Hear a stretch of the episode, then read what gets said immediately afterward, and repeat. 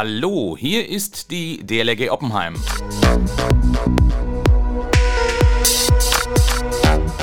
Es ist Sonntag, der 15. November 2020 und das ist die sechste Folge unseres Podcasts Ohne Bad gehen wir baden. Unseren Podcast findet ihr auf allen gängigen Podcast- und Audioplattformen, also iTunes, Spotify, Google Podcast, Breaker, Overcast, Radio Public und anderen. Gerne abonnieren, damit ihr keine Folge verpasst. Gerne eine gute Bewertung dalassen und selbstverständlich gerne unseren Podcast auf Facebook, Twitter, WhatsApp und so weiter teilen. Ich gebe zu, der Titel der heutigen Folge Hallenbad Oppenheim, das Todesurteil und die Urteilsbegründung ist etwas provokant. Aber wir wollen uns heute mit den Gutachten beschäftigen, die zur Schließung des Bades geführt haben.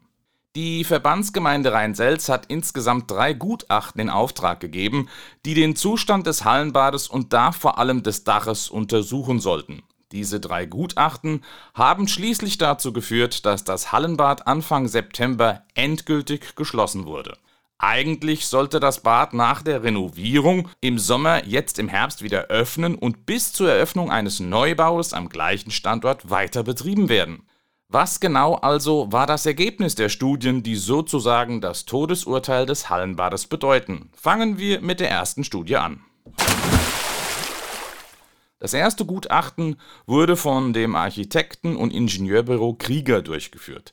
Einen Link findet ihr hier in den Shownotes dieser Folge. Die Experten haben das Dach von außen an mehreren Stellen geöffnet und vor allem die Dämmung untersucht. Dabei wurde festgestellt, dass die Dämmung des Daches von Wasser und Feuchtigkeit durchdrungen ist. Bei der Sanierung des Daches im Jahr 2010 wurden laut Einschätzung der Gutachter wohl nicht sauber und fachgerecht gearbeitet. Das Fazit dieses Gutachtens aber liest sich noch recht harmlos. Ich zitiere. Das Dach wurde ca. 2010 komplett saniert. Daher wurde bei der Vorplanung davon ausgegangen, dass es nicht saniert werden muss. Jedoch wurde bei der Ortsbegehung festgestellt, dass die Dämmung des Daches an allen eröffneten Stellen feucht ist. Im Tagesbericht des Ingenieurbüros Graner und Partner wird dargestellt, dass eine wesentliche Erhöhung der Wärmeleitfähigkeit nur dann gegeben ist, wenn die Dämmung nahezu Feuchtigkeit gesättigt ist. Dies wurde am Eröffnungspunkt 1 festgestellt. Vermutlich sind die Anschlüsse der Dampfsperre an die Konstruktion nicht fachgerecht hergestellt, was dazu führt, dass Kondenswasser in die Dämmung gelangt und nicht mehr abtransportiert werden kann. Es wurden bei der Eröffnungsstelle 1 keine Schäden an der Konstruktion, Klammer auf Attika, Klammer zu, festgestellt Kurzfristig besteht kein Handlungsbedarf. Mittelfristig sollte das Dach komplett neu saniert werden, um Schäden an der Konstruktion zu vermeiden. Das Dach ist nicht Gegenstand einer Kostenschätzung.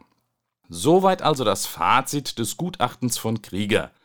Das bedeutet, dass aus Sicht dieser Gutachter am Dach höchstens mittelfristig etwas zu tun ist, und zwar die Dämmung betreffend. Ich interpretiere das also so, dass das Bad in puncto Dämmung des Daches bis zur Eröffnung eines Neubaus hätte weiter betrieben werden können. Aber wie gesagt, das ist meine Interpretation als Laie.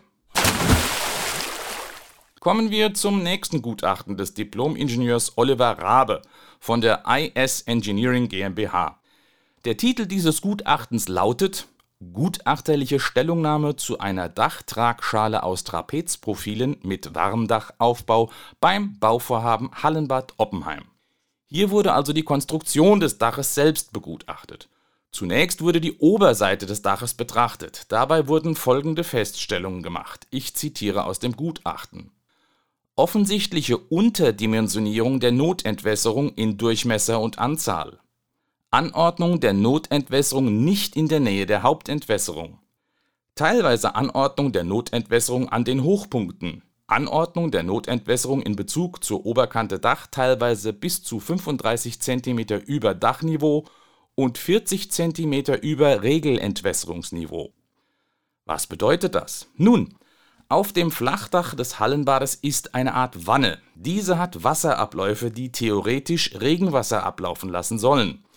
Diese Abläufe aber sitzen viel zu hoch, sodass sich das Wasser stattdessen sammelt. Beigeordnete Gabriele Wagner sagte im September am Telefon zu mir, dass sich bei starkem Regen auf dem Flachdach des Hallenbades sozusagen ein zweites Schwimmbecken bildet. Und das Wasser bedeutet mit seinem Gewicht dann eine gewaltige Dachlast. Danach haben die Gutachter das Dach dann durch die geöffnete Deckenverkleidung im Gebäude von innen oder sozusagen von unten betrachtet. Das Gutachten geht darauf sehr umfangreich und ausführlich ein, das will ich hier nicht vorlesen. Ihr findet auch dieses Gutachten als Link in den Shownotes. Die Gutachter attestieren dem Dach und auch den Firmen, die frühe Sanierungen durchgeführt haben, teilweise erhebliche Schäden und Mängel bzw. nicht fachgerechtes Arbeiten. Festgestellt wurden diverse Korrosionsschäden an der Konstruktion und den Trapezblechen. Von Kalk- und Salzablagerungen und Weißrost ist da die Rede. Es wird von weitgehend korrodierten oder nicht mehr vorhandenen Zinkschutzschichten berichtet. Hier werden weitere Begutachtungen empfohlen.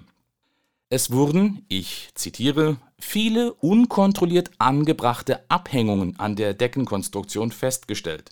Sprich, es wurden diverse Dinge an der Decke abgehängt montiert, was damals wohl gar nicht in die Lastberechnung für das Dach einbezogen wurde. Es ist also nicht bekannt, ob und wenn ja, wie stark all diese Anbauten das Dach be- oder überlasten. Genau das wird laut dem Gutachten vermutet und sollte geprüft werden. Die Gutachter empfehlen, einen Statiker mit der Überprüfung des Daches zu beauftragen, um vereinfacht formuliert festzustellen, ob dieses tragfähig und standfest ist oder nicht.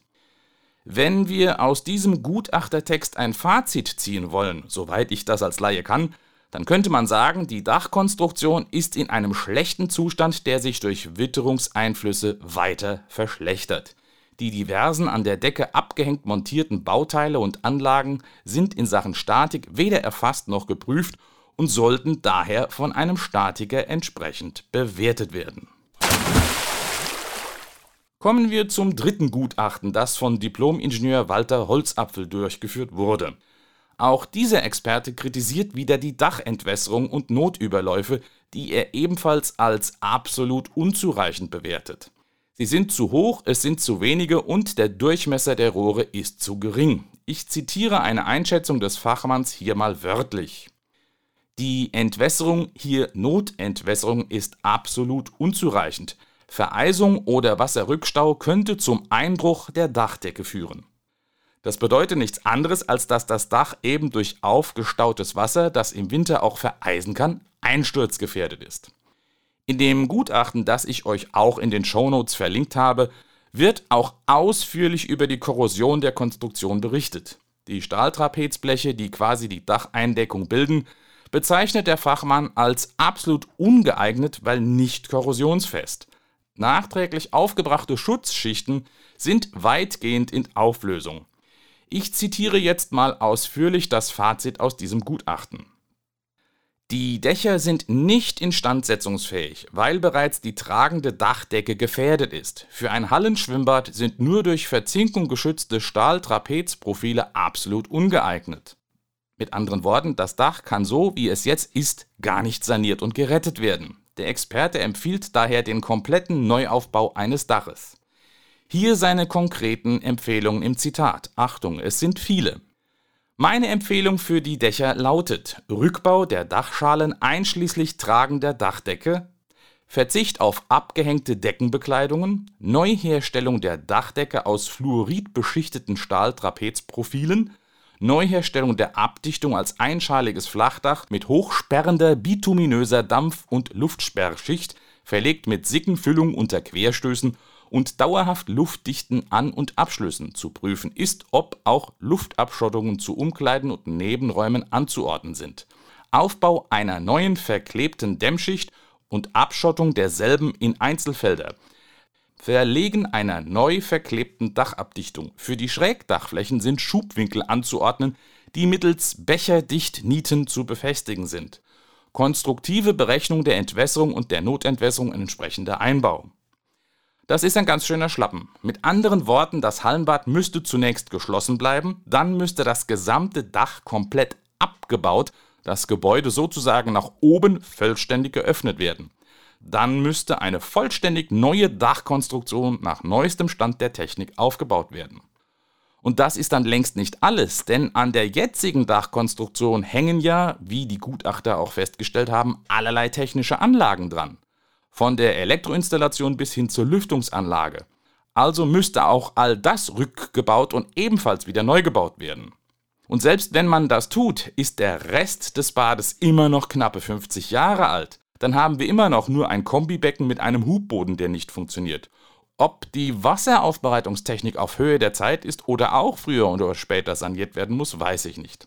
Langer Rede, kurzer Sinn. Durch das Gutachten vor allem von Holzapfel wird das Todesurteil für das jetzige Hallenbad in Oppenheim eigentlich ausführlich begründet.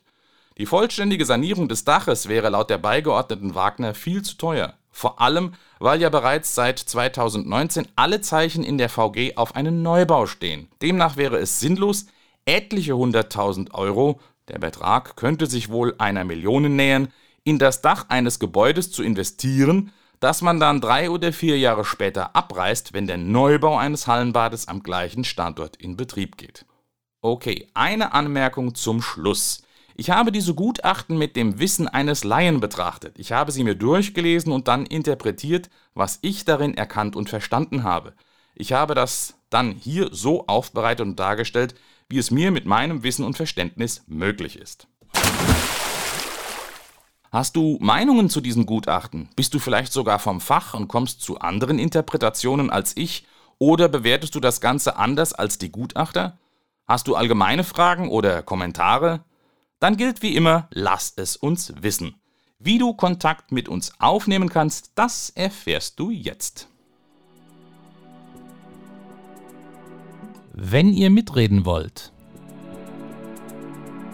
dann schickt uns zum Beispiel eine E-Mail an podcast.oppenheim.dlg.de. Ich wiederhole podcast.oppenheim.dlg.de. Gerne lesen wir eure Nachrichten im Podcast vor, wenn sie zum Thema passen. Noch besser ist es natürlich, ihr schickt uns eine Sprachnachricht, die wir dann in unseren Podcast einspielen können. Ihr könnt mit eurem Smartphone eine Audioaufnahme machen und diese als E-Mail schicken. Oder ihr benutzt die Funktion Message auf der Webseite, die zu diesem Podcast gehört mit diesem Tool könnt ihr nach einer Registrierung auf der Webseite eine Sprachnachricht aufzeichnen, die wir dann besonders einfach in den Podcast einbauen können. Also, hört nicht nur zu, redet mit. Bis zur nächsten Folge, eure DLRG Oppenheim.